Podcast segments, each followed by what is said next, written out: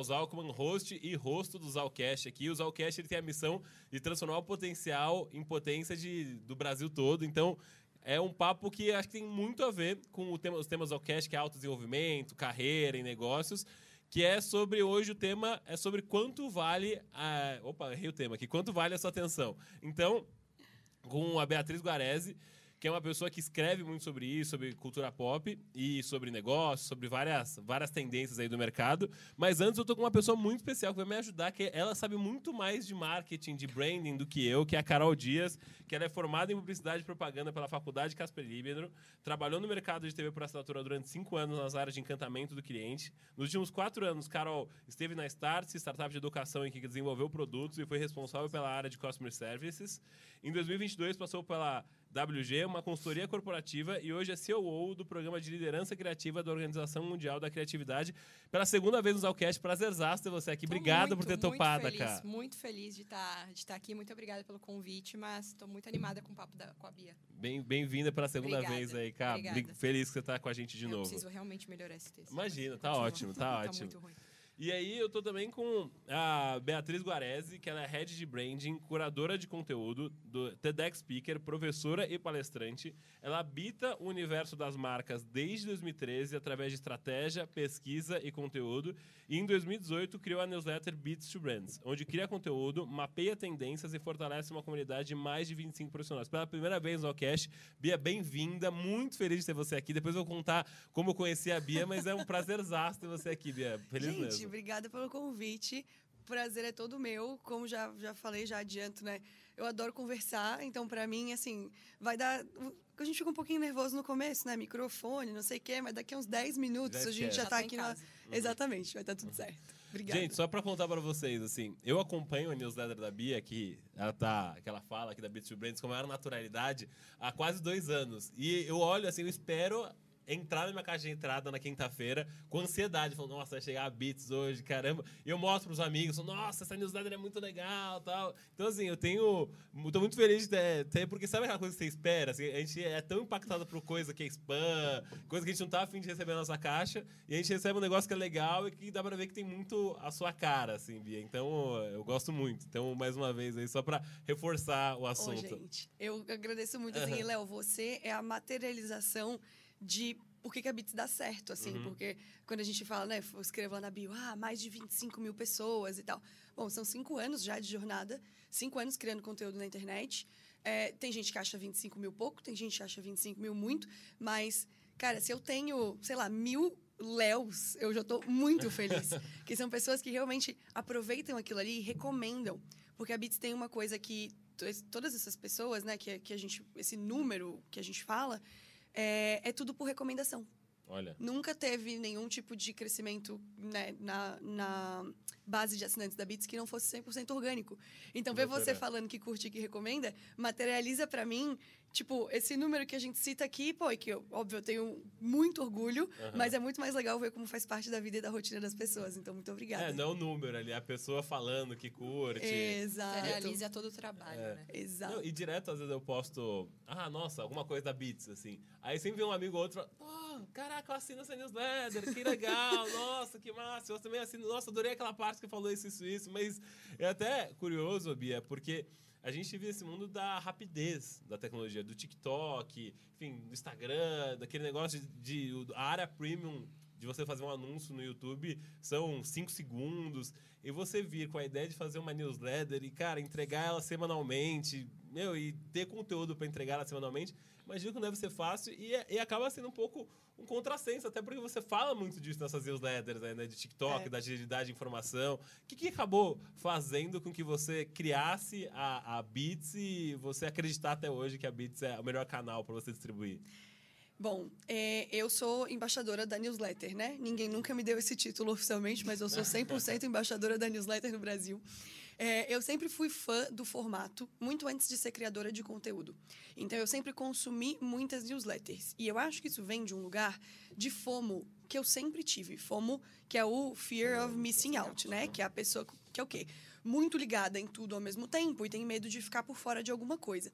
E a newsletter sempre me deu essa, essa calma, essa tranquilidade de eu assino a newsletter dos especialistas que eu confio ou das empresas que eu admiro, dos portais de conteúdo que eu mais gosto. Então, o principal que está acontecendo no universo do brand, no universo da tecnologia, vai chegar até mim. Tipo, isso me dava um alívio, assim. Então, eu sempre assinei. A gente comentava comentando do Scott Galloway. Sempre assinei a newsletter do Scott Galloway. Sempre assinei Mashable. Fast Company, o Adam Grant. Então, newsletters sempre foram parte da minha vida.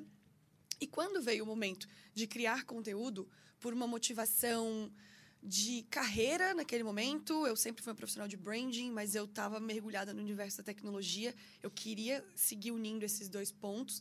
E também, eu sempre fui uma pessoa muito comunicativa, sempre gostei muito de escrever. Eu arriscava uns artigos no Medium, mas eu não tinha nenhuma frequência, né? Nenhum, nenhum compromisso. Então, foi, foram vários, vários pontos diferentes da minha, da minha trajetória que eu acho que se juntaram nesse estalo de vou começar um projeto meu. Uhum. E nunca foi uma opção ele ser qualquer outra coisa que não uma newsletter. Olha. Porque caramba. eu era muito fã do formato, e aqui entra a segunda coisa, é, que é, é o. Então, sou muito fã do formato, gosto muito de escrever, sempre é o que eu gostei de, de fazer, assim, sempre foi o, o jeito de me comunicar que eu me senti mais à vontade. É, eu brinco que eu sempre escrevi na internet de um jeito ou de outro. Quando eu era adolescente, eu escrevia fanfic de Harry Potter. Não acredito, Bia, caramba. Então, tipo assim, a Bia de 30 anos escreve newsletters, a Bia de 13 escrevia fanfic de Harry Potter no fanfiction.net. Não pesquise. eu nem sei se isso existe ainda. É, cada podcast que eu venho, eu revelo mais alguma Nossa. coisa, gente. Pessoa que fizer um, um compilado aí dos, dos podcasts que eu já gravei, ela faz a, a- a trajetória da minha vida. Mas, tudo isso pra dizer, então, tava, sou- sempre fui de newsletter, sempre gostei de escrever, e eu tava começando um projeto paralelo. Então, eu comecei a criar conteúdo como um hobby ali, né? Como um lugar de me desenvolver e de me conectar com outras pessoas, mas sempre junto com o emprego. E isso eu sempre falo para as pessoas, assim, o que garantiu a consistência da Beats foi o formato, foi essa escolha que eu fiz lá atrás. Uhum. Mais até emocional do que racional, mas depois tudo foi se amarrando, assim, porque na época todo mundo começava canal no YouTube. Era também, era a Jute Jute, tava no auge, 2016, 17 ali, era o tempo da Jute Jute, que todo mundo botava uma câmera assim no quarto. Começa E ficava o falando- Whindersson também. Acho que ele foi mais Foi, pra foi. frente. um pouco Exato. também, né? Era, ainda não tinha essa coisa tanto do podcast em vídeo, mas e não tinha tanto essa coisa do Instagram profissional. Porque não tinha o stories, era mais o post do Exato. feed. Mas nossa, você se sentia mais confortável escrevendo Tô- de fato. tô ficando velha. Não, Todo é- mundo Tamo começava. junto, tamo junto. É. Todo mundo começava canal no YouTube, mas pensa assim, a pessoa trabalhava o dia inteirinho. Aí Uhum. ela chegava em casa pra né, organizar as ideias e criar um conteúdo e tal. Se eu tivesse que ligar uma câmera e, e tá sorrindo pra câmera, tá entregando conteúdo daquele jeito, eu não ia, o projeto não ia ter se sustentado. Iam ter semanas mais apertadas no trabalho, iam ter semanas mais cansativas. E, e eu ia me, tentar me adaptar a um formato que não era o meu e num contexto que, que eu não ia conseguir né, dar E- conta e no meu que- dia a dia. E que não ia fugir, né? Porque minimamente você ia escrever um roteiro pra de- gravar de alguma forma. Então você já ia pra escrita e Exato. acabou seguindo, né? Exato. Então, pra mim, chega a ser um momento de relaxamento, assim. Cara, beleza, tô, tô aqui no dia a dia, tô atribulado, tô com a cabeça cheia, tô fazendo um monte de coisa, agora eu vou parar e vou escrever a Beats. Era um momento E- de relaxamento ali. Exato. Então, pra mim, tem isso. Eu sou fã do formato, sempre fui consumidora do formato, tenho muita facilidade na escrita, e a newsletter foi o que sempre me permitiu a longevidade e a consistência desse projeto dentro da minha rotina. Uhum. Em 2018, então, sempre acreditei, mas não achava que ia ser uma, uma coisa, assim. Aham. Então, de uns anos pra cá, é, por mais que a gente tenha o vídeo acelerando muito, vários formatos diferentes acelerando muito, eu acho que a newsletter também teve o seu crescimento. A newsletter também está tendo cada vez mais relevância. The News hoje, que é um caso de sucesso, Exato. tem um milhão de inscritos, eu acho que é o The News, né? É um negócio absurdo. Cara, eu acho que entre todas as news do, do grupo, eles têm mais de um milhão de inscritos, um crescimento também absurdo. Sou Uhum. super fã deles. É, e, e acho que tem isso, assim. Até agora tem newsletters no LinkedIn, tem Verdade. newsletters. é, O próprio Substack, tá tendo que é a plataforma que eu Uhum. uso, tá tendo um crescimento super relevante nos últimos tempos. Então, não foi uma escolha estratégia. Ah, vou ter uma newsletter porque é o formato que mais bomba. Mas fico muito feliz que cinco anos depois. Eu, né, já che- cheguei quando tudo era meio mato. Mato, Não era aham. mato, todo mundo sempre man- mandou e-mail, mas quando tudo tava ali ainda meio, meio nebuloso, fiz uma escolha por mim, tipo, muito pelo Uhum. meu, pelo que eu acreditava, que hoje em dia teve um retorno muito positivo. É legal de falar sobre o que, que fala a Beats, tá? O Bia, Ah, que é às vezes muita gente não, não sabe e tal, sobre quais são os temas que você aborda lá. E aí já aproveitar depois um gancho para fazer, Bia, porque eu acho que uma coisa muito recente que se fala é sobre criar comunidade em torno de uma marca, criar comunidade em torno de uma newsletter, tudo. E eu sinto muito isso com a Beats, sabe? Da criação de comunidade. Isso é muito difícil, cara. De toda marca, acho que em algum momento quer fazer, quer ter esse movimento. Fala, nossa, meu foco é criar comunidade. Mas é, eu não quero colocar, acelerar as coisas, porque já. Os três aqui são bem acelerados, então vamos começar Falei primeiro sobre o que, que fala Beats e depois como você pensou em criar comunidade, como que você criou comunidade. Tá. É, então vamos lá. A Beats é uma newsletter. Chega toda quinta-feira na sua caixa de entrada. Então, se você não assina, beats2brands.com. É isso. É, Beats2Brands, são três, deixar- tá três no- palavras. Tá no, aqui embaixo na descrição. Ótimo. É, é só assinar, chega gratuitamente toda quinta-feira. Então, amanhã tem newsletter na Opa. sua caixa de Perfeito. entrada. A Beats fala sobre. A Beats existe na intersecção entre branding, tecnologia e comportamento. Branding, porque é o que eu sou fascinada, assim, eu sempre trabalhei com marcas, eu sou uma profissional de branding, já fui consultora, hoje trabalho dentro de empresa. Eu, eu sou fascinada pelo poder das marcas de pautar cultura e comportamento, e é isso que eu faço da vida. Mas eu sou igualmente fascinada pelo poder da tecnologia de mexer em como a gente se comporta, como a gente compra, como a gente fala, como a gente interage, como a gente existe. E eu acho que o encontro dessas duas coisas é muito poderoso. Você pode ter várias linhas de código, mas você tem uma. Para virar parte da vida das pessoas, vira um verbo, Uhum. vira um nome, vira uma figura super reconhecível, vira uma marca que você ama. Então, eu acho que quando uma tecnologia muito inovadora, um produto muito relevante, consegue uma estratégia de marca que de fato chega até as pessoas, pautando cultura, conversas, comportamento, Uhum. é aí que você tem a fórmula de sucesso. E eu gosto muito de como essas coisas interagem entre si. E Uhum. aí nisso existe a Bits. Para olhar para o que está acontecendo nesses universos, como um se relaciona com o outro e o que, que a gente pode aprender. Então tem uma coisa que é muito legal, assim, que sempre foi parte do, do objetivo da Bits.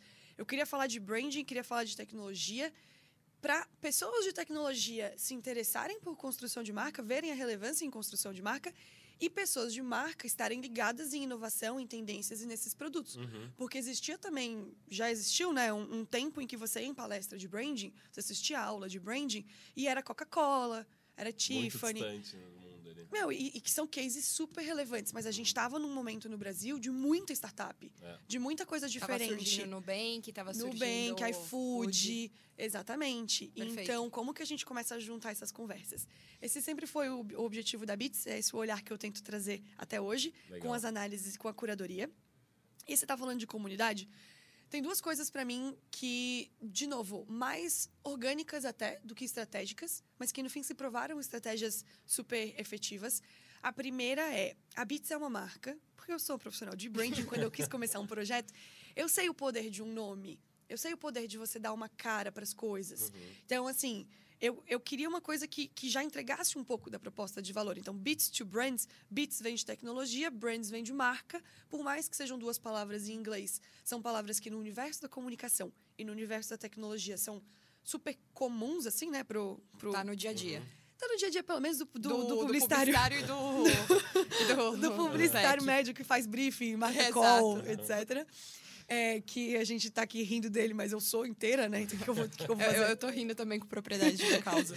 Tô rindo, tô rindo de vergonha, no Exato. Brincadeira. Mas. Então, eu criei uma marca, mas uma das primeiras decisões que eu tive que tomar, até literalmente, era se a, se a Bit seria uma newsletter com, de alguém ou se ela seria uma newsletter só. Se ela seria uma marca ou se ela seria de uma pessoa. Porque você tem as duas opções. Por exemplo, o The News. The News é uma newsletter que também trabalha a comunidade de vários outros jeitos, mas que não tem uma pessoa que assina. Verdade. Você não está falando com ninguém. Você tá falando com a instituição. Exato. E a Beats, por mais que fosse uma marca, era uma marca minha, e eu tinha essa coisa também de, de trazer muita autoralidade para o que eu escrevi, eu nunca queria que fosse um texto genérico e tal, eu comecei a assinar. Isso é uma coisa que contribui muito na construção de comunidade, porque as pessoas sentem que estão conversando com alguém.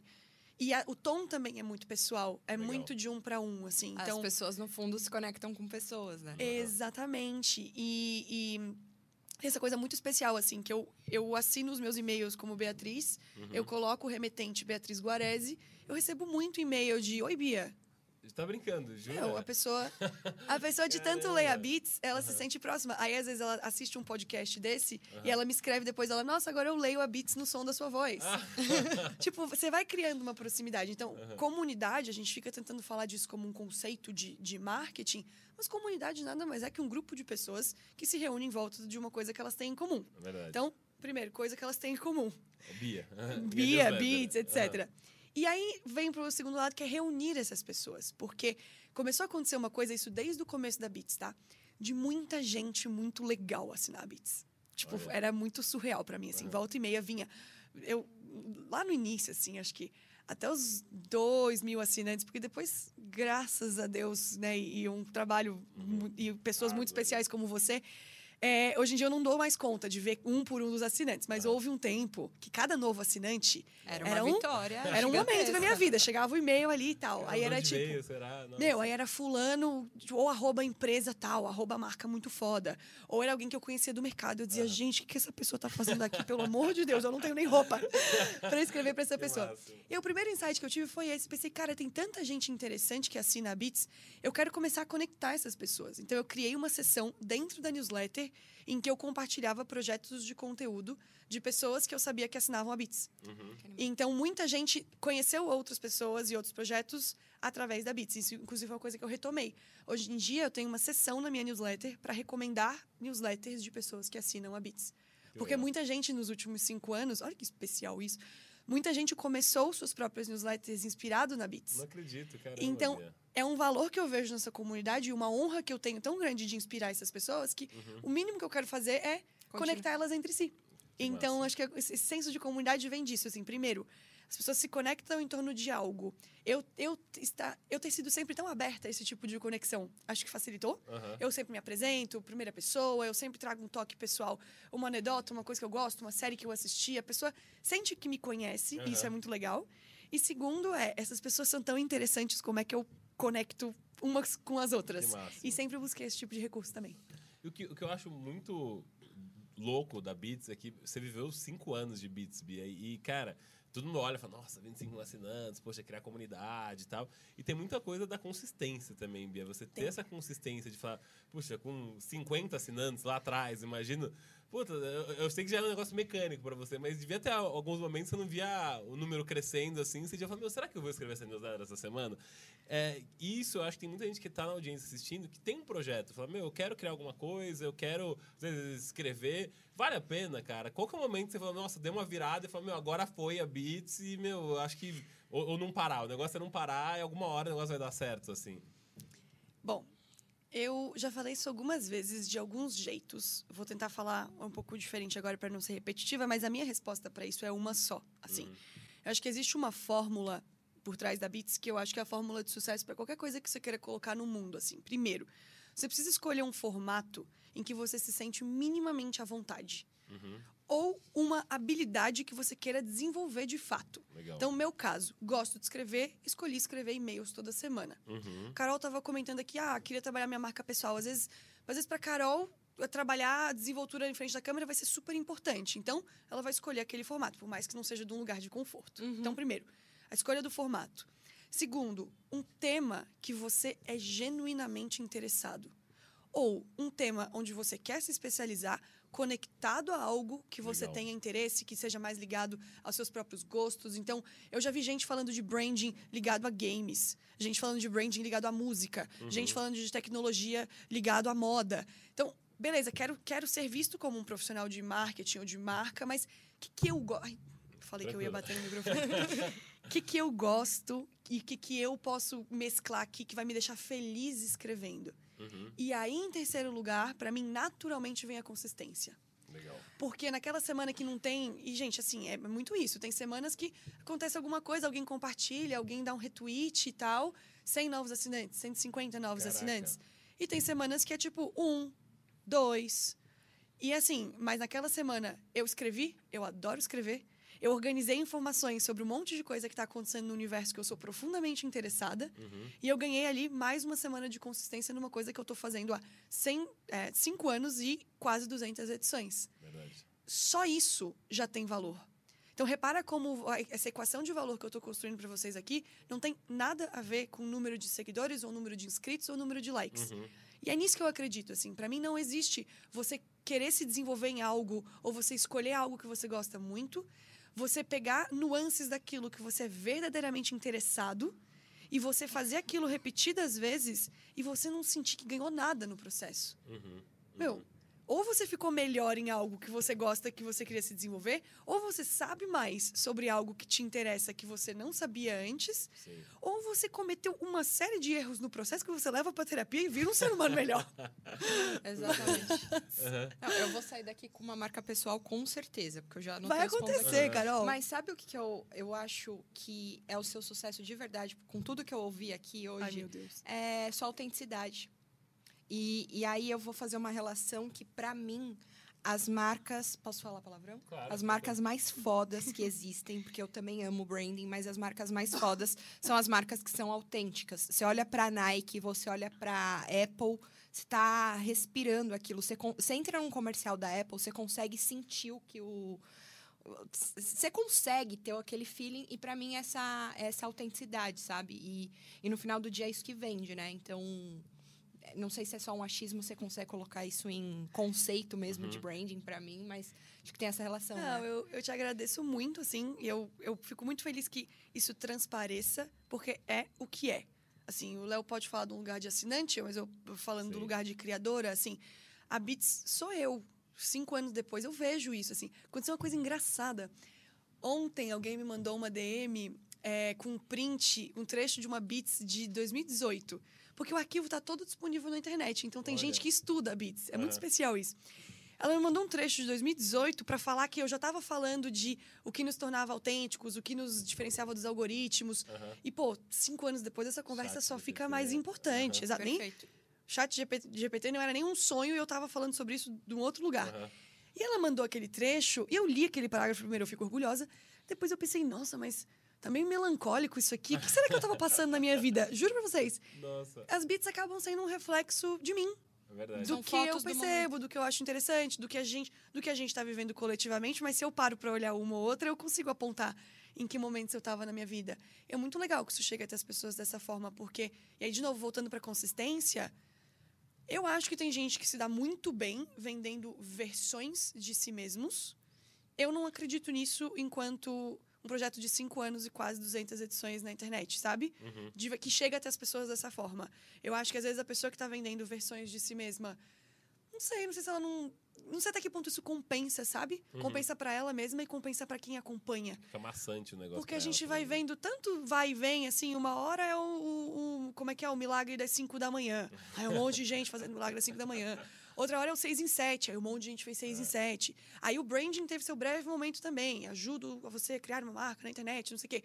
Aí agora não sei, né? Estamos indo para essa coisa do TikTok, Aham. agora do, do chat GPT, um monte de gente ensinando. É, assim, eu acho que a gente vai passando por essas, por essas levas e você vai vendo, assim, as pessoas, pessoas que são, né, que, que têm o auge, mas que, que passam, que as pessoas também não, não conseguem ficar ali muito tempo.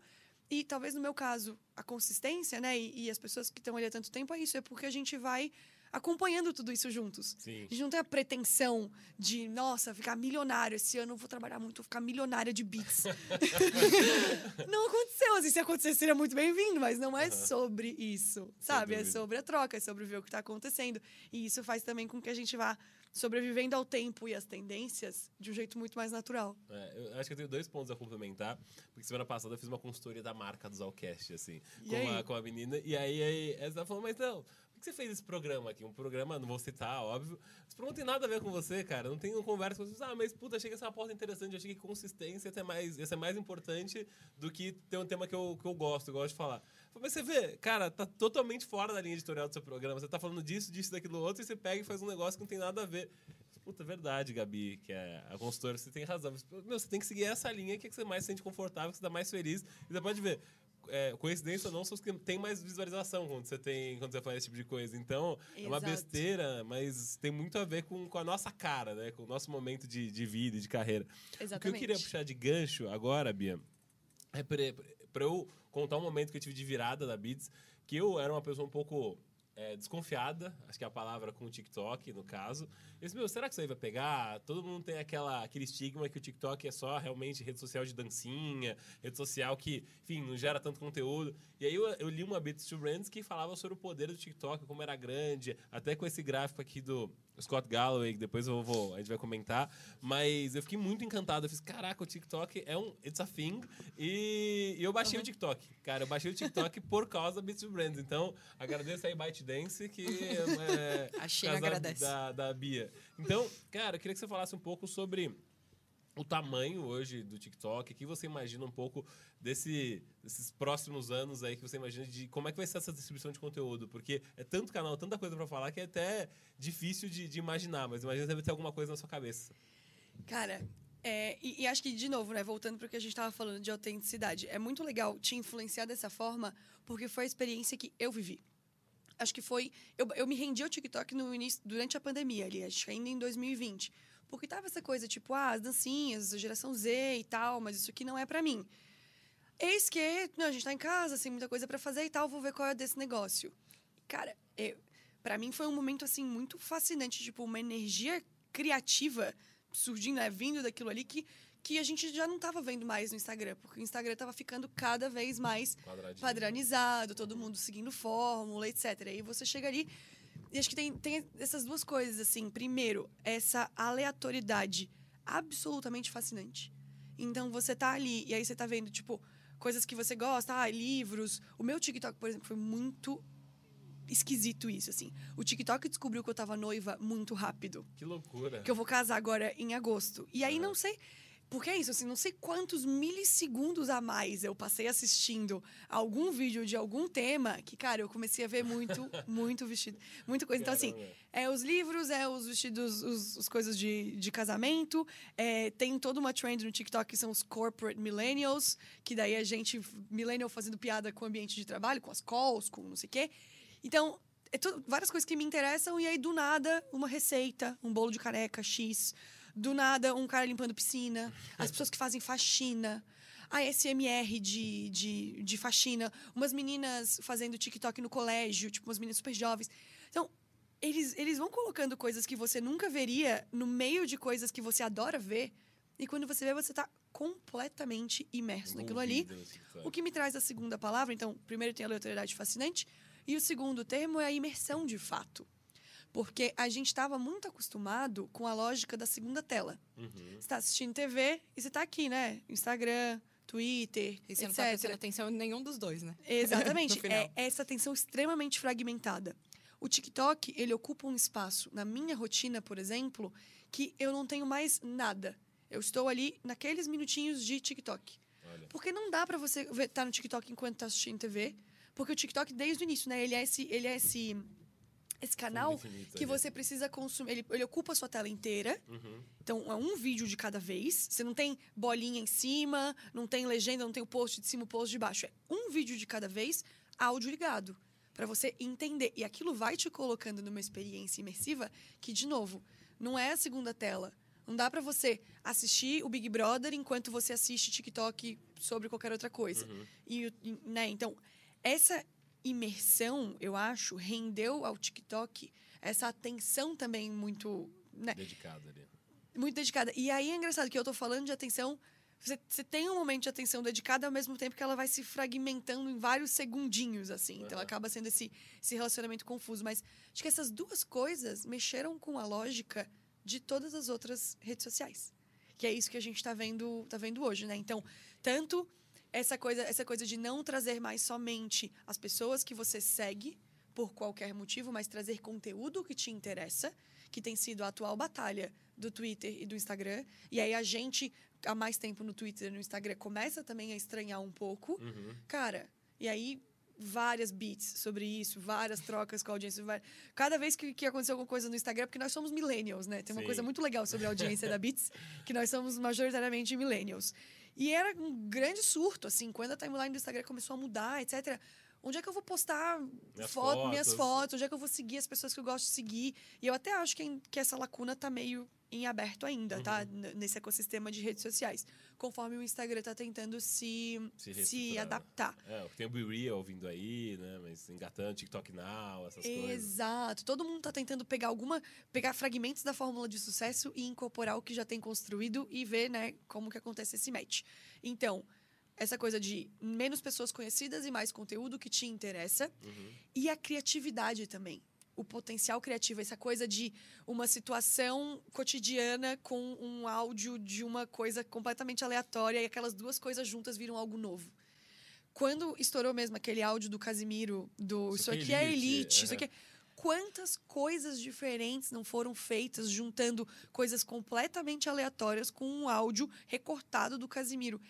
Essa, por isso que eu falo dessa energia criativa que eu adoro em relação ao TikTok. Aham. Isso nunca aconteceria no Instagram. Porque no Instagram tava todo mundo muito ocupado, fazendo pose, É fazendo verdade. filtro, vendendo seu curso, fazendo sua live, tentando fazer seis em sete, É. etc. Então, pra mim, o legal do TikTok, que legal que eu descobri e fui descobrindo junto com as pessoas, Aham. era isso. Eu me deparei com formas de criar e com um jeito de consumir que eu nunca tinha visto antes. E a gente foi falando sobre isso e agora já vão fazer. Já vai fazer três anos, né? Foi, acho que 2019 foi, foi quando surgiu, mas 2020 na, na pandemia que realmente acelerou. E o TikTok, de fato, se consolidou como o formato de mídia e criação predominante, digamos assim, né? Quando a gente fala de novidade, quando a gente fala de trend, quando a gente fala de criatividade. Uhum. Não sei se vocês são do Big Brother, mas eu gosto de assistir Big Brother, né? Pra para estar por dentro do Só- Só pra contexto. estar por dentro do contexto. viu? que fique claro isso, né? É Não, uma ótima forma de falar que você assiste Big Brother agora. Eu gostei, viu? super, Só pra- só, só mercadológico. contexto. Quero entender o que tá acontecendo no mercado ali. Não, não, brincadeira, gente. Eu tava chipando o Fred e a Larissa. Eu sou bem dessas. Eu gosto. Eu também. sou, eu sou Tá bem torcendo dessas. O Fred Nicásio voltar pra casa. É, ali. quando, quando você vê, você Eu já tô tá muito lá. aleatória aqui. Eu sou a, eu sou uma idosa que não, eu não, eu não entrei no TikTok porque eu ainda acho, de- agora eu aprendi, mas eu ainda Carol, tava achando que era você a vai entrar- rede social da- das dancinhas, porque eu vejo minha irmã gravando as dancinhas, então eu tenho um preconceito, entendeu? É, então, mas tem essa coisa, só pra- pra concluir o ponto do Big Brother, assim, mas assistir ao Big Brother é fascinante nesse sentido, porque na TV aberta foi incorporada já a lógica do TikTok. Perfeito. Então, agora, cada vez que volta para um bloco, eles abrem o bloco do Big Brother com vídeos de telespectadores que mandam suas dancinhas. Ah, verdade. Das pessoas dançando de um jeito Aham. específico. É, isso é chuva? Isso é É chuva. chuva, caramba. Nossa, tá atrapalhando aí? Ah, beleza, a tudo. Quem tá em casa não tá ouvindo, a gente tá ouvindo, caiu o mundo aqui. É, então, assim, a própria Globo tá trazendo pra tela, as marcas estão trazendo. Então, o Itaú, com a quantidade de propaganda que fez agora, tudo na vertical, as dancinhas acontecendo. Então, isso tá se tornando a lógica mainstream de se comunicar. Não é mais o aplicativo dos jovens, não é mais o aplicativo das dancinhas. Tá todo mundo tendo que se adaptar um pouco. Sim, sim, sem dúvida. Não, isso pra mim é, é muito louco. Eu lembro que eh, nesse, nessa beat que você colocou, várias do Scott Galloway, que eu até citei. Cara, esse foi o que mais eu fiquei chocado, que os top 50 CEOs ganhavam menos do que os top 10 TikTokers do mundo, assim, de financeiramente falando. E, e também teve essa aqui que foi é, números estimados assistidos em 2021. 9,6 trilhões de minutos assistidos na Netflix e 22 trilhões de minutos assistidos no TikTok. Cara, eu fiquei, Cara, assim, Essa análise do Scott Galloway, ela é muito legal, porque ele fez essa comparação, porque todo mundo estava sempre olhando para TikTok versus Instagram, TikTok versus Instagram.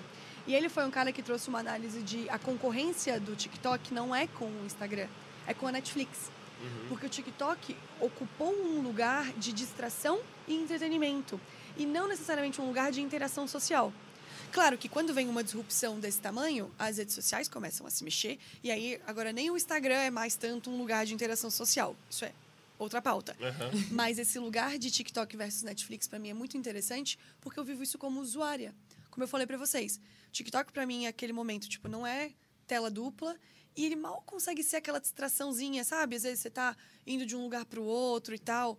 Porque de novo, porque ele exige um volume, um volume alto, ele exige uma certa imersão. Verdade. Então, esses momentos que talvez eu dedicaria a assistir uma série, a dar play em alguma coisa, Você tá scrollando ali. você tá scrollando por dois motivos. Primeiro, de fato, pela, né, pela distração daquilo ali, mas segundo, pela facilidade de escolha.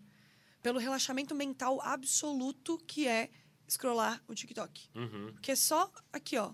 E, e aquele algoritmo, de novo, entre coisas que ele sabe que você gosta e coisas que ele vai jogando ali, que quando você vê, você aprendeu a gostar, você está preso. Enquanto a Netflix, Você tem que escolher. a Netflix, exatamente, ela tem esse ponto de atrito, que é o que acaba com ela muitas vezes. 40 Que é você ter distração. 150 mil opções de entretenimento e você ficar ali. O que que eu assisto agora? E no meu caso, Grey's Anatomy ou Gilmore Girls.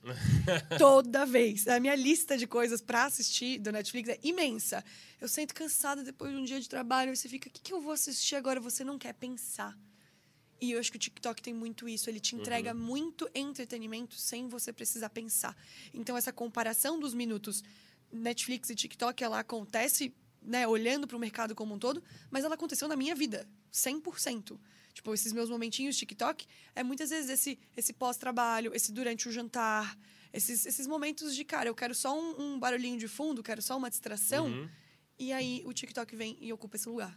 E, e, Bia, uma coisa que eu fico questionando muito, você cita também nas, nas news, tudo, é sobre essa questão até de da gente ter um uso é, intencional do celular, das coisas, tudo, porque é muito difícil a gente não ficar, colocar entre mil aspas aqui, meio viciado nessa coisa toda de celular. Totalmente viciado. Totalmente viciado, né? que é, é feio falar esse tipo de coisa. A gente é 5 horas e 40 que o brasileiro médio passa hoje no, no celular. E eu acho que é é difícil a gente ter aquela atenção continuada e focada para ler alguma coisa durante muito tempo. Então, assim, como que a gente consegue me, sabe, ter um uso saudável das redes sociais, das redes sociais, já que você fala isso até no seu TEDx, né? De, meu, Sim. como que você eh, ter um uso intencional das redes, sabe? E é engraçado, né? Esse é aquele momento que geralmente eu sou pega nas minhas mil contradições. o problema de você ser uma pessoa tão autêntica é esse, porque o ser humano ele é o quê? Falho. É verdade, é verdade. Aí a pessoa fez. eu tô rindo. A pessoa fez um TED, entendeu? Falando mal das redes sociais. Foi lá, argumentou do início ao fim sobre a relação potencialmente tóxica que a gente tem com as redes sociais, etc. E tá aqui falando que vê TikTok enquanto janta. Vê TikTok antes de dormir. É, A Enfim. verdade vem à tona no Zalcast. Aí, colocando Beatriz Guarese contra a parede aqui. Não, depois o nome desse vídeo vai ser, né? O Exposed de Beatriz Guarani. Vem aí. Mas agora falando sério. Pra mim foi muito legal, inclusive, a oportunidade de falar sobre isso no TEDx. E, é, porque, bom, voltando dois passos só para ter um pouco de contexto, assim. Quando é, eu fui chamada para fazer, para participar do TEDx Blumenau, cada TEDx tem um tema. Porque é, o que é a linha mestra que conecta várias histórias de várias pessoas diferentes. E o tema daquela edição do TEDx Blumenau foi tempo. Na verdade, a palavra era hiato e, né, falar de tempo. E, tipo, com esses dois anos que passaram de pandemia, em que o tempo passou diferente, como que a gente ocupou esse tempo? O que, que sobra depois? O que, que vem depois? O que Uhum. aconteceu? E a primeira coisa que me veio à cabeça quando eu parei para pensar nesse tema, dentro de todo esse universo que eu vinha lendo, pesquisando, desenvolvendo nos últimos né, cinco anos, era isso. Como eu enchi o meu tempo disso aqui. Verdade. Como às vezes você não vê o tempo passar quando está no celular. Como a pandemia, a gente veio assim, até 2019. Em 2019 eu tenho uma newsletter sobre isso. 2019 a grande pauta era detox digital. A gente estava numa conversa séria e importante sobre a quantidade de tempo que a gente estava passando nas redes sociais. Aí veio a pandemia e a vida inteira Virou acontecia digital. através de telas. Uhum. Então, e aí, como é que a gente sai disso? E aí, nessa reflexão, eu cheguei a talvez três pontos principais, assim. O primeiro, não tem como sair. é isso, pessoal. Acabou o podcast, tchau. Valeu. Aham. Não, mas o primeiro, não tem saída, não tem escapatória. Não existe uma vida longe do celular. Não existe uma vida longe da internet. É uma grande utopia pensar que, ah, não, eu vou tirar dois dias da minha vida, eu vou tirar uma semana por mês. Cara, não existe, porque todo o nosso tecido social já é feito, o jeito que a gente interage, o jeito que a gente compra, Sim. o jeito que a gente existe, opa, é permeado por telas e por interações Perfeito. nas redes sociais. Segundo ponto, não é culpa sua. E isso também foi uma reflexão que foi legal fazer comigo mesma e depois dividi-la com, com as pessoas, assim. Aham. Não é culpa sua. Às vezes a gente fica nessa coisa de eu não tenho autocontrole, eu não tenho disciplina, eu sou incapaz de largar o celular. Mas, de novo, por um lado a gente tem essa questão coletiva e social de a vida acontece ali, tá todo mundo ali. O, o, BBB tá acontecendo aqui primeiro, as notícias estão acontecendo aqui primeiro, as Verdade. compras estão acontecendo aqui. Tá tudo acontecendo aqui. Então só você, alecrim dourado, não consegue ficar, sabe, vai, vai ficar de fora. É complicado isso. É complicado para nossa geração, para as gerações que estão vindo para a geração dos nossos avós. Que hoje em dia tem estudos. comportamento e nós somos humanos e a gente precisa se manter Exato. conectado. Hoje, hoje em dia tem estudos da quantidade de tempo que os idosos passam nas redes sociais. Então, às vezes, a gente olha, tipo, ai, a criança nasceu com um tablet na mão, coitada, viciada. e você, senhora? Você, senhora, que tinha uma máquina de escrever, mas hoje em dia passa muito tempo É também verdade. no celular. No Facebook, né? Muitos deles ainda. Exato, no Instagram, enfim.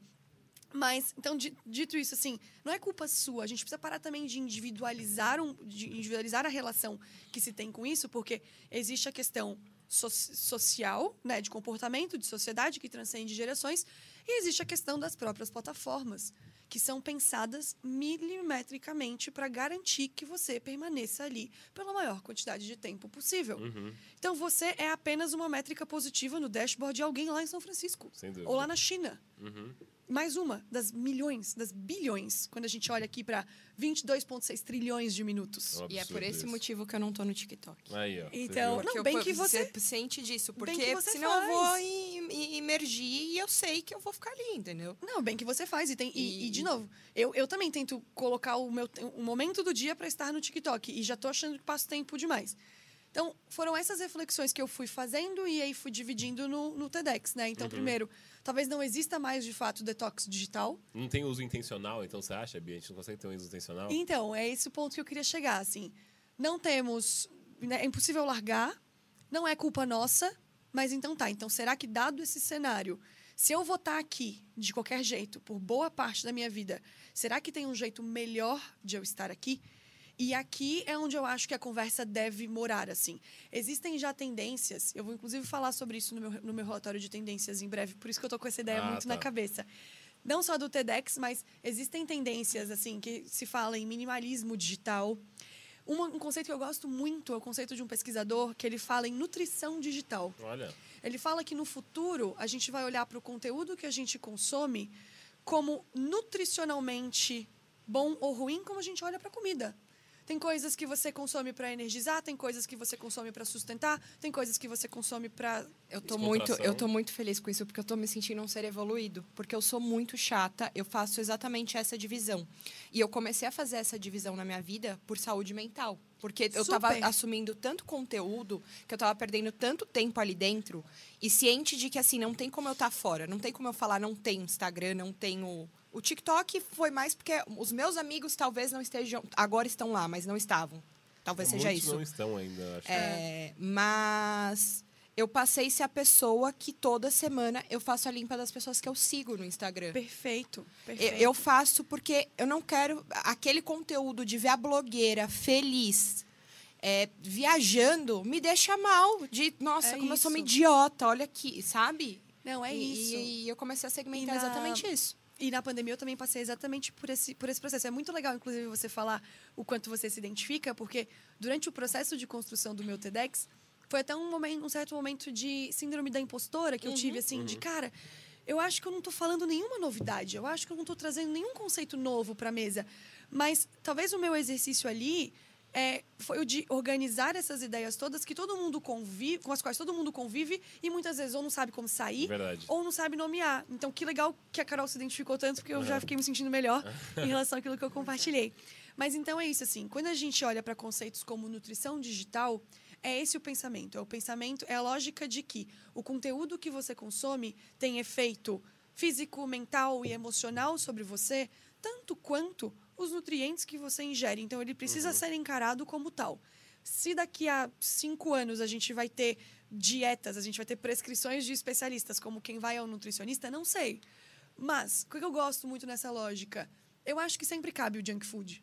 Sem dúvida. Sempre cabe o momento Assistir delícia. alguma besteira ali. um Sempre Big cabe a Brother. Não, Big, distração. Big Brother não pode nem falar Um que é besteira. TikTok, alguma- entendeu? Sempre cabe a distração, lá. sempre cabe o relaxamento, isso aqui não precisa ter propósito Não, nenhum. tem, tem a página lá Mas não de... dá pra se viver só disso. Sim. Tem a, eu tenho a página de piada que eu gosto, ou humorista que eu gosto, que eu coloco lá pra ver a, a besteira, mas também é consciente.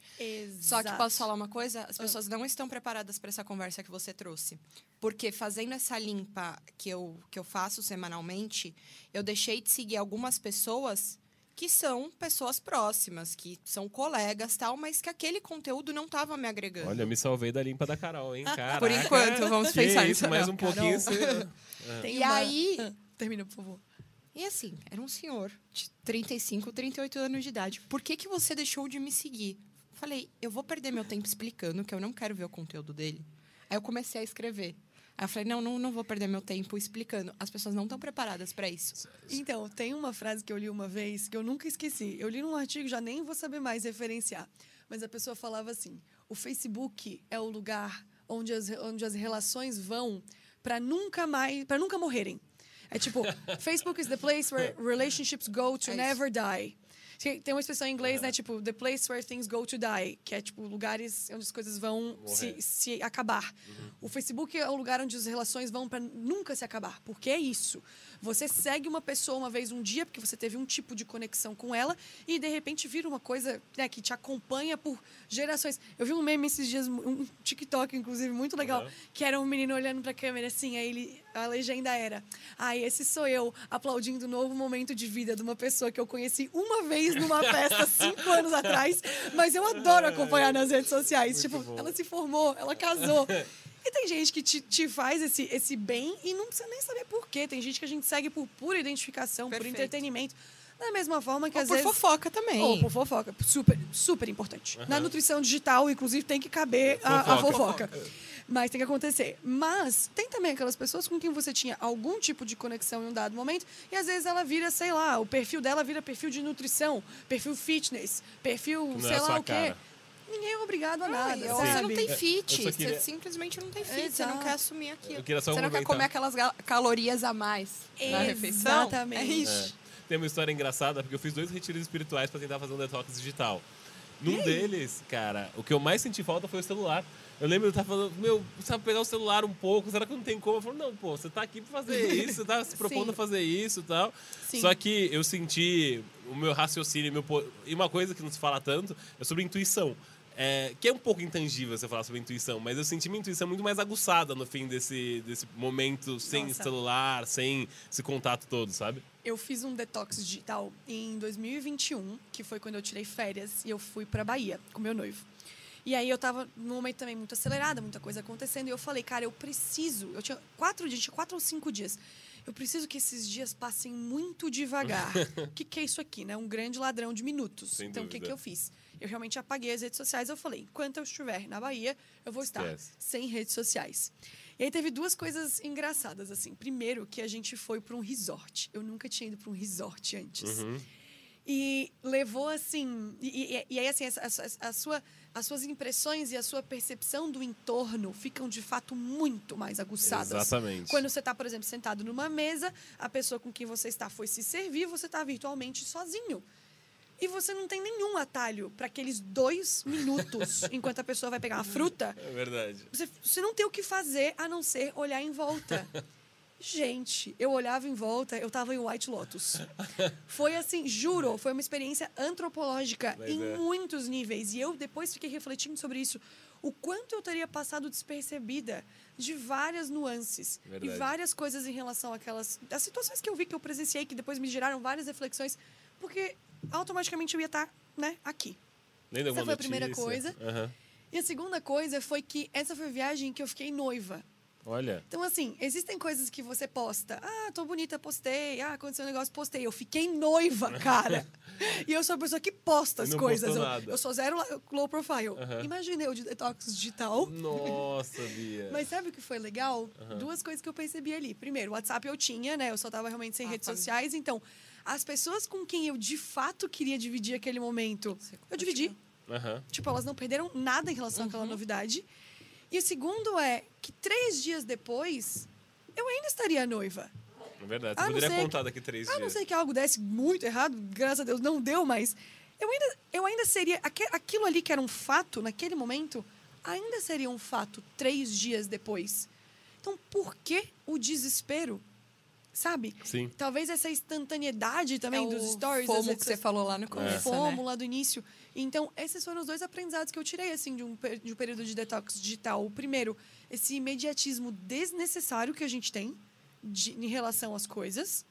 E segundo, essa percepção do entorno que você ganha simplesmente por não ter escapatória para os minutos de tédio. Não, é bem fascinante. Recomendo todo mundo Você, faça, fa- inclusive. você falando isso me lembrou, assim, o quanto eu fiz de amizade nesse retiro. Porque a gente ficou, fiquei quatro ou cinco dias com pessoas que, meu, nunca mais vi na vida. Nunca Você mais vou ver. conversar com essas pessoas, É, né? Eram pessoas completamente diferentes. Era um músico do Rio de Janeiro, o outro era um artista de rua. Sabe, uma galera muito diversa entre si. Eu lembro que eu fiz amizade, a gente conversou, achou, achou temas em comum. E como assim, ou a gente conversava, ou a gente tava meditando, fazendo yoga, a gente fez dança circular também, um negócio que eu nunca, nunca faria, eu acho, em condições normais. Só, Sim. cara, que maneiro, pô, que eu tô fazendo um negócio aqui, sabe? Não, e é engraçado a gente pensar que talvez exista uma certa serendipidade da vida. E eu Exato. adoro essas coisas. Eu sou bem, eu sou bem jovem mística. Passou, passou um, um misticismo ali na frente, eu quero, Opa. eu quero entender, eu Uhum. acho. Eu sou dessas que acredita que as coisas, né, não, não Se são conectam. simplesmente aleatórias. Eu gosto, gosto de entender acredito. as conexões que as pessoas veem no, Uhum. no que acontece. Então, voltando. Existe uma serendipidade que talvez tenha sido perdida nessa coisa de qualquer minuto minimamente aleatório, assim, minimamente desocupado de qualquer coisa vira um minuto no celular. Uhum. Então, desde tipo assim, transporte público, houve um tempo em que se você pegava a mesma linha de ônibus todos os dias, você reparava nas pessoas que pegavam a mesma linha de Verdade. ônibus que você. Porque estava todo mundo ali, meio olhando para nada. Ou, às vezes, se você estava lendo alguma coisa, tinha alguém lendo o jornal, alguém lendo o livro. Então, existia um... um exi- é, Um um- espelho ali. todo mundo estava existindo coletivamente naquele espaço. E hoje em dia fica cada um no seu próprio Cosmos ali, universo Aham. ali, exatamente. E a gente está tão acostumado a isso, e eu nem quero parecer, ai, os tempos eram. A vida era melhor naqueles tempos. Não, tá tudo bem. Todo mundo vive bem, todo mundo é feliz. Não, não tô aqui para ficar de, de melancolia desnecessária. Mas é uma observação que eu acho que vale fazer, sabe? Uhum. Do quanto isso mexe com como a gente interage e como a gente existe. Vocês querem ver uma coisa também? Que eu tava refletindo esses dias. Esse vai virar um, esse vai virar um corte. Depois a gente lança essa polêmica na internet e vê o que acontece. Boa. Cardápio por QR Code. Nossa, isso é um inferno na Eu Terra. odeio. O cardápio por QR Code, ele me irrita. Ele me irrita em muitos níveis. Ah, o PDF, Não a imagem mal dimensionada, tu- aham. tudo ele me irrita. Aham. Mas tem uma coisa que existia uma, uma etiqueta, existia um momento compartilhado de você sentar num restaurante com alguém, pega cada um o seu cardápio e vocês estão compartilhando aquilo ali de tipo apontando, olhando, tipo a pessoa está olhando para a mesma coisa que você está olhando e vocês estão trocando sobre aquilo. Uhum. E aquela coisa que você vai pedir, o que eu vou pedir, etc. E, cara, me, vocês vão me desculpar, mas nunca vai ser a mesma coisa. Tá cada um com o Nunca. seu PDF. Aí brota uma notificação de um, não sei o que do já tá no outro. Nossa. Instagram. Você pega, o car- você fala, pega o celular para ver o cardápio, quando vê, tá lá nos stories do não sei quem, da Aham. faculdade. Então, perde-se, eu acho, um momento que um dia foi um jeito legal de se interagir, sabe? E quantas pequenas interações a gente vai deixando passar sem perceber? Uhum. Por conta da, das E- redes sociais, do celular. É, exato, tudo. por conta do tempo que passa preso no e- celular. E Bia, sou muito aficionada por estudar comportamento e saúde mental. E eu tenho TDAH. Então, é, essa, esse detox da- das redes sociais, a questão da, da nutrição da rede social, foi para me ajudar. Porque, eu, Super. porque a, a partir do momento que você desco- descobre que você tem ali uma deficiência de atenção, porque você perde muito fácil o foco por causa desse comportamento, se eu não fizesse isso, eu não ia conseguir ter hiperfoco nas coisas que eu realmente preciso. Uhum.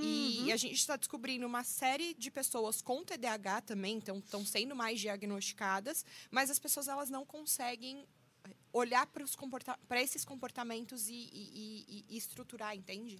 Perfeito. É, no TEDx, eu né, amarrando, começamos a conversa com o, o problema, vamos tentar amarrar com uma coisa um pouco mais propositiva, assim.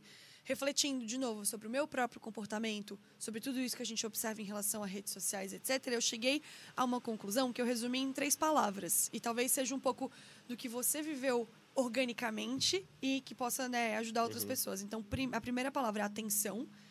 Então, de fato, quanto tempo você passa somente no automático e você nem viu o que passou por você? Então, a primeira coisa é isso. Quem é essa pessoa? Por que, que eu estou seguindo essa pessoa mesmo?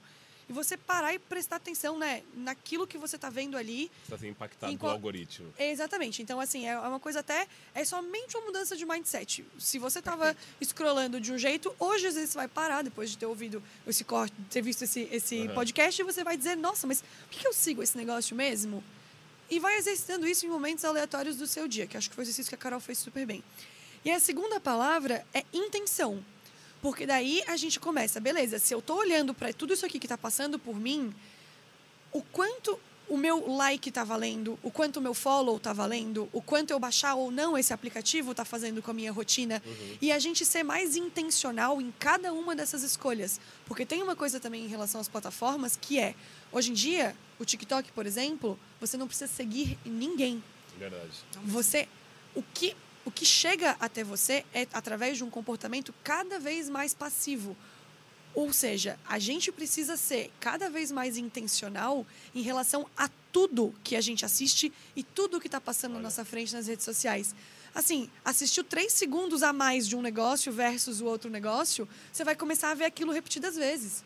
Aquilo que você joga nas caixinhas de busca está educando os algoritmos. Tudo que a gente faz ali está determinando de alguma forma o que vai aparecer para a gente no futuro. Então, se o meu primeiro passo é prestar atenção naquilo que me faz bem e não me faz bem, o segundo passo é a intencionalidade em relação a o que, que eu interajo, o que eu sigo e como que eu moldo cada vez mais o que começa a vir até mim, por mais que tenham muitos algoritmos envolvidos. E a terceira e última palavra é isso, é ação. É eu vou deixar de seguir, eu vou deixar isso aqui passar, eu vou tirar isso aqui, vou dizer que eu não gosto disso aqui pro algoritmo, eu vou buscar eh, essa outra palavra, eu vou, vou tirar essa hashtag, vou silenciar essa hashtag. Por quê? E, e aí a atenção para mim vem para resumir, porque assim, não, não basta você estar atento ao que chega até você e você ser minimamente intencional, porque as plataformas estão sempre interessadas nos seus próprios. Estão sempre fazendo as coisas pelos seus próprios interesses. Quem tem o nosso interesse, o da nossa atenção, o da nossa saúde mental em prioridade, precisa ser a gente. Perfeito. E aí é onde você precisa agir nesse sentido. Então, talvez o que foi muito natural para Carol possa ser cada vez mais parte da rotina de mais pessoas, como eu tento fazer.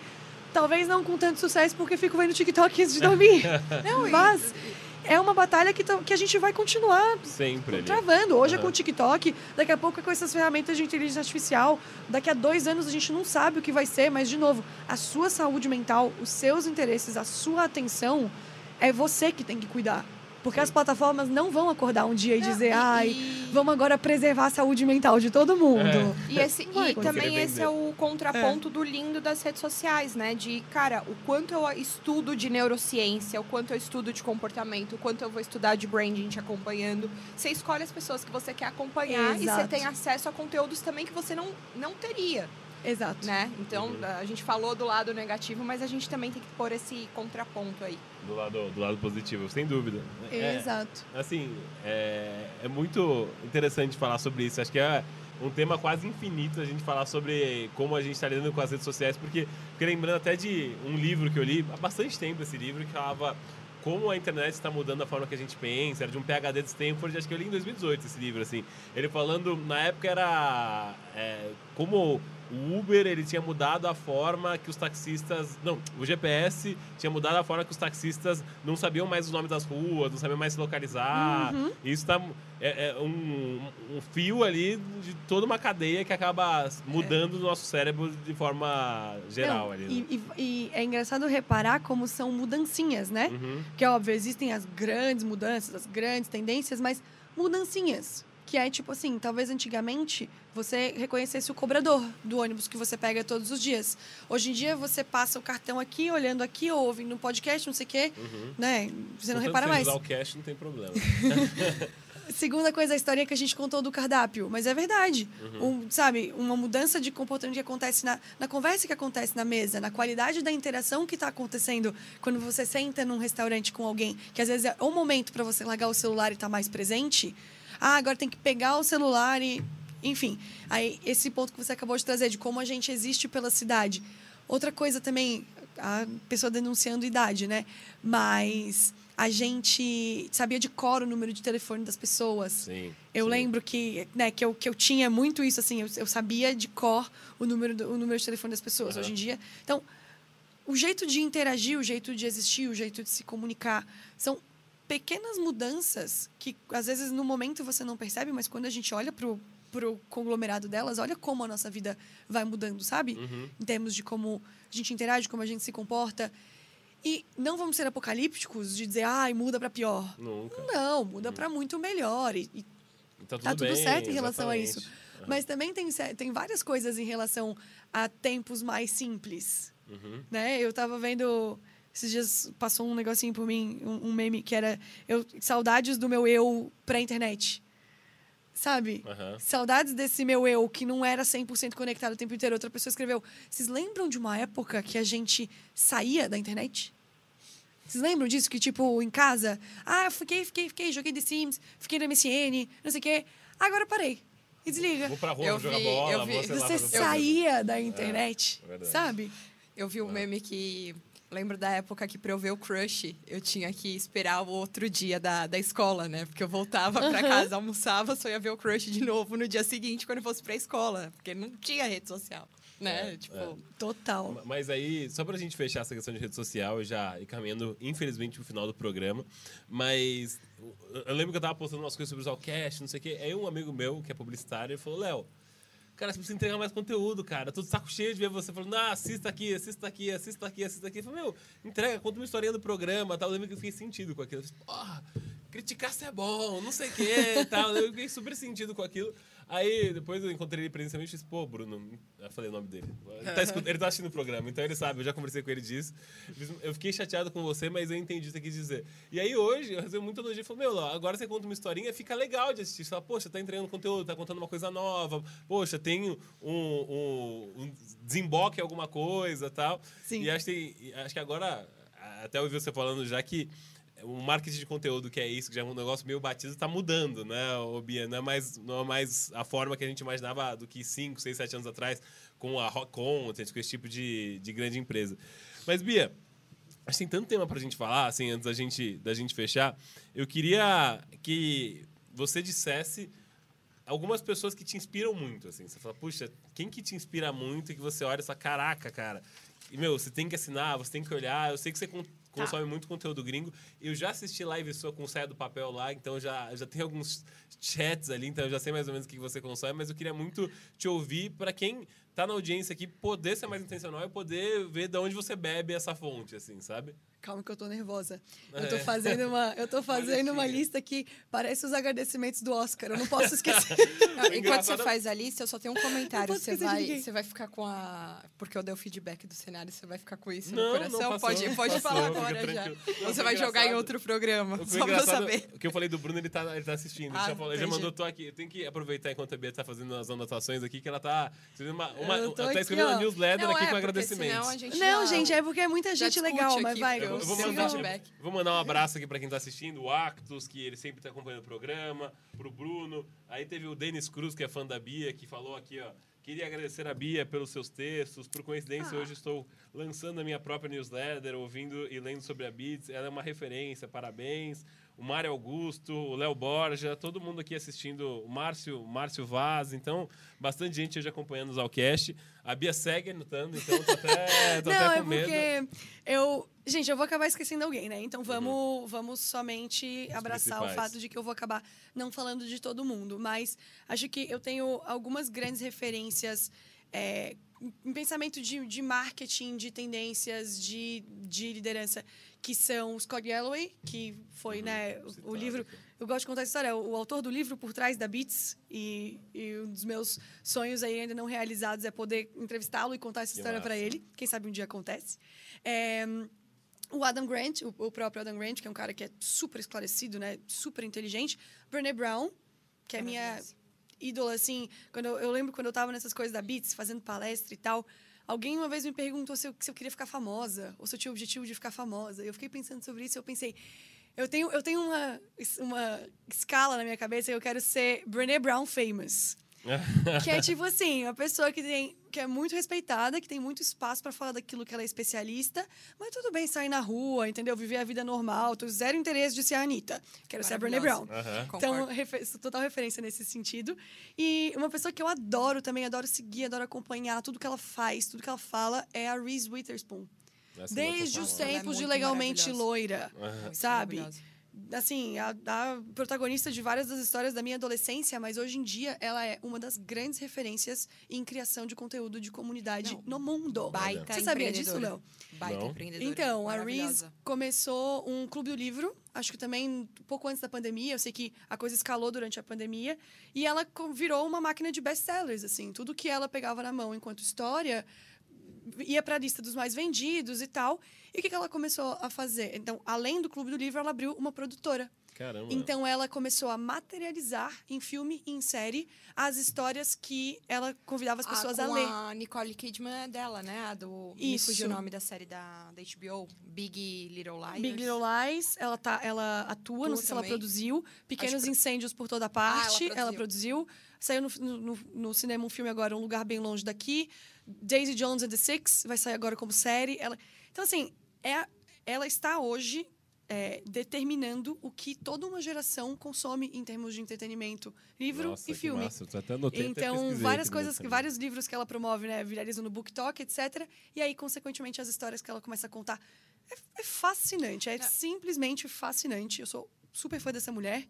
Mas trazendo para os migos, trazendo também para as pessoas que me inspiram aqui, né? Porque a gente fala muito de conteúdo em inglês, mas tem Uhum. muita gente fazendo coisa muito legal. Então, você mesmo falou do Tira do Papel, que é uma grande referência em criatividade, um cara super generoso também, com quem eu tenho é, a, a honra de trocar ideia. É, Galileu Nogueira, meu amigo do branding, e a gente o quanto a gente troca, o quanto a gente se ajuda, também uma grande referência para mim, como se portar, em como pensar estrategicamente. Ele sabe, ele sabe o quanto ele me inspira. É, agência de bolso, Vinícius Gambetta, que é um cara assim, o conteúdo dele. Você para na timeline dele, a timeline dele é um sonho. Do jeito que tudo é organizado, o layout, as cores, o conteúdo em si, um cara inteligentíssimo. É, e aí, para não esquecer, mas vou acabar esquecendo de alguém, Bia Granja, a, a dona da Fodástica. Creator Economy no Brasil. Aham. O que o UPix faz em termos de educação, em termos de comunidade, em termos de aceleração de creators, é um negócio fora de série. E também nesse mercado, mas com um olhar que me ensina muito, uma postura que me ensina muito, uma pessoa que, que eu sempre admirei muito, que é a Passa da Brunch. Que tem também. Que tem, é muito forte na Creator Economy, mas compartilha todo tipo de conteúdo. Arroba passa. Boa, boa. Falou de todo mundo aqui. Agora, Bia, não poderia deixar de falar de marcas com você, só antes da gente fechar o Ai, programa. Uma última coisa aqui que Ah. eu queria perguntar pra você. Qual que é a marca que, nem, como o Casemiro falaria, que é isso aqui é elite? Que marca que faz branding como se fosse isso aqui é elite? Fala pra mim. Isso aqui é elite. Cara, eu sou obrigada a falar da minha marca favorita, que é o Starbucks. Starbucks verdade. é, a elite pra mim. E, e eu conto essa historinha, né? Quem me segue sabe, eu não tomo café. Eu sou a maior consumidora de Starbucks que não toma café. Que eu tenho um relacionamento seríssimo com chá verde gelado. Aham. Sem chá verde gelado com limonada não teria Beats. Nossa. Não teria Beatriz. Aquilo ali é meu combustível. Nossa, é verdade. Mas Starbucks, enquanto marca, eu acho que é uma marca que sabe se reinventar como pouquíssimas, assim. Durante muito tempo, com todo aquele conceito do espaço físico em si, do third place, que você teria a sua casa, o seu trabalho, e um terceiro lugar em que você sente que pertence. Esse conceito de third place, inclusive, é super interessante para quem quiser pesquisar. E hoje em dia o Starbucks tem virado fintech. O Starbucks tem Nossa, se verdade. digitalizado Aquele absurdamente programa de rewards. com né? exatamente com um programa de rewards que movimenta mais dinheiro que muita instituição financeira no mundo. Nossa, fantástico. Então, e essa relação que, que eles conseguem construir, assim, eu tenho uma coisa, já que é minha marca favorita, todo lugar no mundo que eu vou, eu tomo um chá gelado do Starbucks. Uhum. Isso, é, isso é o legal de você gostar de uma marca global, né? Tipo, você vive a experiência em vários lugares. E me encanta muito, assim, o auge da consistência de marca, ao mesmo tempo em que se consegue pertencer de verdade a, um, a uma esquina em um país X, Sim. sabe? Seja através da comida, do cardápio, das fotos, como eles se adaptam muito a muitos contextos diferentes sem perder a consistência. Eu amo, pra mim é a Eu elite. pensei que você ia falar do Olingo. Eu pensei que você ia falar muito do Duolingo. Eu Você- adoro. Eu adoro Duolingo, cara. Eu adoro o Duolingo. Eu acho que o Duolingo é uma baita marca. O, o grande destaque pra mim em relação ao Duolingo é que o Duolingo entendeu as redes sociais como pouquíssimas marcas. É fantástico. marcas. É, É muito legal, assim. Desde a coruja dançando no TikTok até é, eles tweetando durante. Nossa, eles tweetando na casa de, durante a casa de vidro do Big Brother. Era muito engraçado. Então, eles entendem do contextual. Eu nem sei se é agência, se é interno. Inclusive, quero, quero descobrir. Inclusive, se vocês estiverem assistindo, quero entrevistá-los, quero Aí. contar mais, que eu sou bem fascinada por essa história. É uma marca que eu adoro, mas, né, voltando lá pro nosso primeiro ponto da autenticidade, eu gosto de falar da minha marca favorita, porque ela, para mim, ela é, claro, um case de marca, mas ela diz muito sobre mim também. Então, eu poderia exaltar o Duolingo? Poderia, eu adoro o Duolingo. Só não é minha marca favorita, então se for para escolher uma, eu É prefiro uma que me represente de alguma forma. Que inclusive tem um baita livro The Dixie de coração, né? Você já leu? Ah, sim, o livro do Ci- Não, do é maravilhoso, que exatamente. conta um pouco da, dessa história. Exatamente. E aí, pra gente fechar, Bia, qual que é o momento Casemiro aqui? Qual que é o maneirinho não te agrada muito, assim? não, brincadeira. Se for o caso, até pegou outra marca? frase. E ela É. começou, a É. gente tava falando É. no, no- Tadinha, ficou vermelha, Bia. cancelamento Vou, no- vou falar, no- não vou falar outra marca. Não, eu não gosto. Eu tenho medo de ser cancelada, gente. Mas maneirinho não agrada muito. Vamos falar que é a collab da Nike com a Tiffany, que Tiffany. saiu ontem, Aí, né? ótimo. Vou, vou, me, vou me colocar nessa fogueira, sim. Porque acho que tem questão que tem coisa que é questão de gosto e beleza, compraria, não compraria, mas tem coisa que é só simplesmente, cara, é a Nike e é a Tiffany. Vocês estão falando seríssimo que vocês não tinham mais que me entregado que um tênis preto. Sem eu graça, tô muito né? indignada com isso. Não, Então pior é eu a daria um escova. maneirinho. Não, A escova, né? A escova. Ah, não, a não, escova- é, gente, tá, pelo amor tá de bom. Deus. Errou. Então, eu, eu isso. amo a Nike, mas errou. Então, então, perfeito. Matamos aqui esse momento Casemiro, que a gente falou de autenticidade. Não tem ninguém mais autêntico que o Casemiro hoje nas mídias sociais. Acho que teria um programa só falar de Casemiro com a Bia, que tem É vários ali pra gente falar. É Mas assim, infelizmente tá caminhando pro final do programa. Assim, puta, eu adorei. Eu gostei muito do programa. Eu- eu- então, assim, pra fechar, eu queria passar a palavra pra cá, que foi minha co-host maravilhosa aqui hoje, que me ajudou a Só- perguntar Só aprendi. várias coisas com a, com a Bia aqui. Cara, meu, deixa um último recado aqui pra quem quer te encontrar, pra esse um novo momento também do seu liderança criativa. Quem quiser saber mais sobre o curso, sobre você, como é que te encontra nas mídias sociais, nas suas newsletters, nas suas Parece marcas que eu tenho muitas coisas, não. É. Gente, arroba Cadias, dois S no final, é horrível também. Eu preciso melhorar. É. né? Preciso melhorar branding. É, arroba Cadias, me sigam no, no Instagram. Bia, adorei o papo, aprendi muito e bom. pode ter certeza que você vai ser responsável por, pelo que eu vou construir de marca pessoal agora. E acho que tem que ter um segundo papo, porque tem um monte de dúvidas aqui, que um monte de coisa que eu queria falar com a Bia e não, não deu tempo. É então, complicado, a gente quer um complicado. segundo Olha, episódio. Rende muito, rende muito. Em minha defesa, eu avisei que eu falo muito. Eu olho pra uma pauta, eles me mandaram uma pauta aqui, ó. Tô até sacudindo as folhinhas. Eles mandaram uma pauta com sete perguntas. Eu falei, queridos, né? eu me conheço. Autoconhecimento é uma benção. É Você duas ou três ali no máximo. Exato, nós vamos conversando, mas assim que é bom. Gente, obrigada pelo espaço, de verdade, foi um prazer.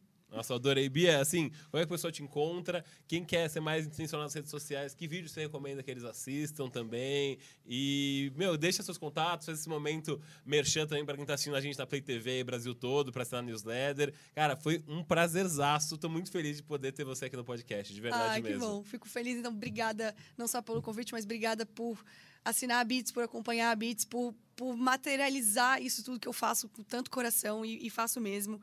É, convido de novo todo mundo a assinar a newsletter gratuitamente toda quinta-feira na sua caixa de entrada. O que vem por aí? Vem relatório de tendências, que também é um reporte gratuito. Eu faço curadoria das maiores, né, dos maiores relatórios de tendência do mundo. Estava semana passada lendo mais de 500 tendências Caraca. para escolher aquelas em que eu quero apostar e não só apostar como algo que vem de fora, mas olhar para várias coisas que estão acontecendo no Brasil que são interessantes, que acho que é um, um trabalho que eu amo fazer. Então, agora início de março tem relatório de tendências e uma coisa que eu tenho adorado fazer, que tem agora, né, com a volta dos eventos presenciais e tudo, é estar com as pessoas, seja em empresas, seja em eventos. Então, podem entrar em contato comigo ali na na beats2brands.com tem os meus contatos, vocês podem responder e-mail da newsletter pra gente bater um papo. Enfim, workshops, palestras, aulas, eventos. Tenho gostado muito de participar desse tipo de coisa e vai ser um prazer. Ó, teve uma turma aqui no chat que mandou, assinei agora a sua newsletter, hein, Bia? Então vamos ver se é amanhã, verdade mesmo. amanhã tem e-mail na sua caixa de entrada. Aí vocês fazem o quê? Vocês me contam o que vocês acharam. É só apertar em responder e me contar o que vocês acharam da primeira edição de vocês. Eu nunca você respondesse. Se eu soubesse, eu tinha te convidado pro podcast muito antes, Bia. Aí, viu, né? Fica a dica, eu preciso melhorar, preciso melhorar meu, meu call to action. Boa, boa, Bia. Mais uma vez, brigadaço pela, pela participação, Carol. Pessoal, Agradecer pela audiência de vocês, que eu vi que foi bastante gente engajada até o final. Tem algumas perguntas aqui, eu vou endereçar para a Bia, às vezes ela fala nos stories dela sobre esses temas aqui que a gente está tratando. É, pessoal, semana que vem a gente volta com o Zalcast aqui. É, se você está assistindo o Zalcast pela primeira vez, aproveita, deixa o like, dá aquela força pra gente, se inscreve no canal, porque, meu, é uma delícia fazer isso aqui, mas quanto mais gente se engajando, mais a gente consegue, graças ao algoritmo do YouTube, entregar para mais gente também. Então, muito obrigado por vocês terem ficado até esse momento. Até semana que vem, a gente tá com um convidado, assim, fantástico a semana que vem, que é o Rogério Melzi, é um cara que eu admiro muito, assim. Então, acho que vocês vão gostar também do programa semana que vem. E obrigado, valeu. Até semana que vem. Tchau, tchau. Valeu. Gente, agora que eu vi o horário, são 10 para as 9. Se eu falei para vocês se deixar, eu fico. Mas foi rapidinho, uma hora e 10, mas se que não deixar, tanto. eu fico. Nossa, mas foi ótimo, foi ótimo. Nossa, programaço. A galera. eu aprendi para o cacete. É. A audiência começou num número e ficou até a final, assim. Então foi, foi bom, deu quase tipo 100, 100 120 views, acho que vai bater agora. Nossa, que legal! É, foi bom. Que legal.